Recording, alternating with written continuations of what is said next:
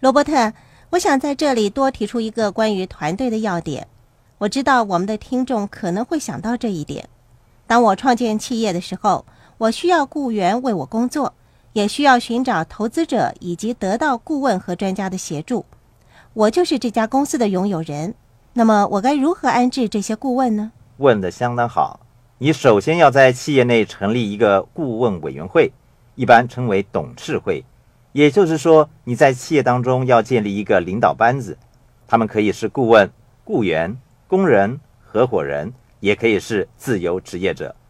但是最重要的是密切注意这个 BI 三角形的各个部分，确保他们都得到资源，并且有专人看管。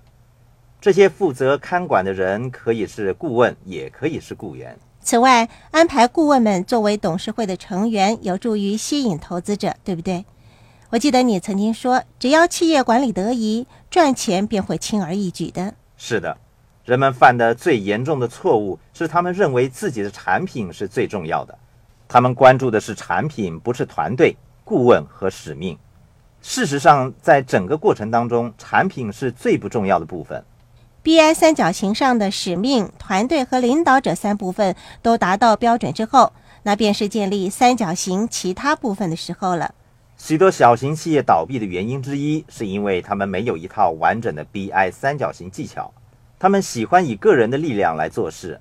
另外，他们没有发展起来，一直维持在小规模的原因，是因为他们没有组织起一个工作团队，并且选择独立处理所有的事务。这就是他们没有发展起来或者倒闭的原因了。